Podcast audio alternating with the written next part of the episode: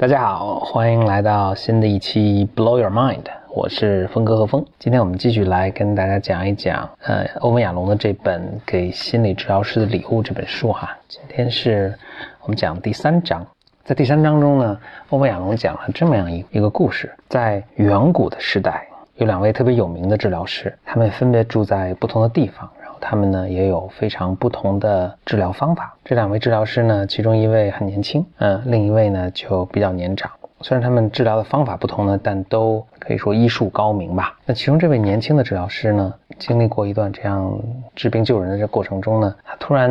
嗯自己陷入了一个困境，陷入了一种自我怀疑、自我毁灭的这么一个状态之中。这时候呢，他觉得可能这样不行，他一定要寻求帮助，他就有这么一个想法，产生一个想法，去寻找这位同样非常有名的，但他从来没见过的这位年长的。于是呢，他就上路了，去寻找这位传说中的年长的治疗师。他在这个行程中呢，有天碰上了一位老爷子，这个老爷子呢，也是一个旅途中的人，就他们俩就认识了，嗯，并且攀谈起来。就在这聊的过程中，就就非他就非常这位年轻的咨询师呃治疗师呢，就非常意外的发现，这位老爷子就是他想要找的那位传说中的年长的治疗师，他就说明了来意。那这个老爷子呢，也就邀请他，邀请这位年轻的治疗师呢，到来到他的家，成等于成为他的学生。他们俩一起呢治病救人，呃，互相切磋，这样就经过了二十年。二十年之后呢，这位年长的这个。其中这位年长的治疗师呢，就已经垂垂老矣了，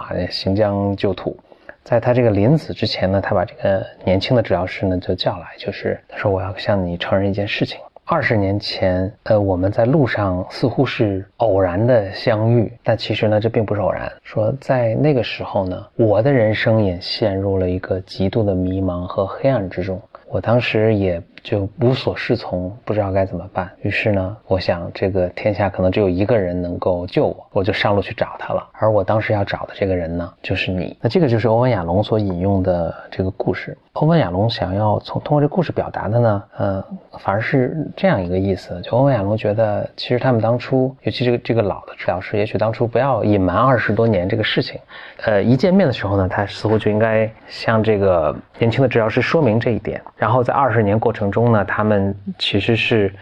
结等于是结伴旅行的这个一对旅行中的人，在这个基础上，也许他们能够建立一个更深厚的一个情谊吧。欧文亚龙的这个这一章呢，的题目也叫做说，咨询师和来访者其实是结伴旅行的路人，嗯，同路人。我对这个题目以及这个故事的理解，我想我们俩欧文亚龙可能是想表达这么一个意思。就是人生是非常痛苦的，对于这些来访者当然是这样，但其实对于咨询师来说，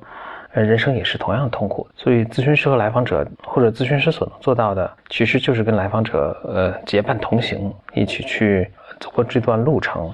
欧亚龙曾他在书里这么说啊，在这个章节里面这么说，说他跟他的妻子呢，曾经他们认识很多朋友了，然后他们每次都想想组织这种有主题的这个晚餐，就是把这个具有具有同一特性的朋友叫起来一起吃饭。其中呢，有他们曾经一直想筹划这么一个晚餐，就是来的人都是生活特别幸福、特别 happy 的人，但他们发现这样的晚餐总是无法举行，因为就是他们朋友中虽然朋友很多，但是真正 happy 的人。其实很少，所以都凑不够一桌人一起来吃饭。回到欧文亚龙引用的这个故事，这个故事呢，其实是来自于德国诗人和作家。其实他他是生在德国，但他应该算是瑞士人吧。德裔瑞士人 诗人作家 Hermann Hesse 的，呃，应该是他生平的最后一部小说，叫《Magister Ludi》。嗯，这个 hermes 是其实非常有名的一位作家了，他还得了诺贝尔，在四几年的时候。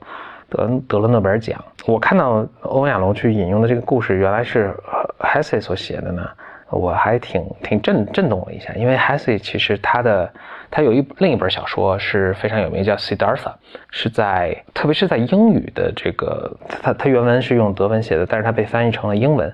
是用英文呃在英文的这个文学圈子里其实是特别的呃著名。Siddhartha 大家听着可能有点陌生，其实翻译成中文大家可能就。觉得很正常了，觉得很熟悉了。这个 Siddhartha 呢，就中文就叫释迦摩尼，啊，他写的就是年轻的释迦摩尼是如何，其实也是经历了一个历程，如何找到自己的这个信仰的。海森呢，他年轻的时候也是在在亚洲，特别是在印度，曾经呃呃旅行居住过很长时间，所以也东方的这个文化和宗教对他也是有一个特别深厚的一个影响。这章结尾的时候呢，欧文亚龙同时又引用了另一位奥地利诗人的一段。话，这位著名的奥地利诗人呢，叫做 Rilke。特别巧的是，就是他的同样的一段话呢，在在我的大学毕业的时候呢，也是当时我们大学毕业的时候嘛，这个教授都会，呃，按照传统，教授都会上来给选一位教授上来给这个应届毕业生致辞，因为是面对的学生都是经历将即将面临人生的一个重大转折，终于离开了学校，大学毕业离开了学校，踏上社会。呃，面临着种种的憧憬以及这个迷惑吧。Rilke 当年呢，曾经写过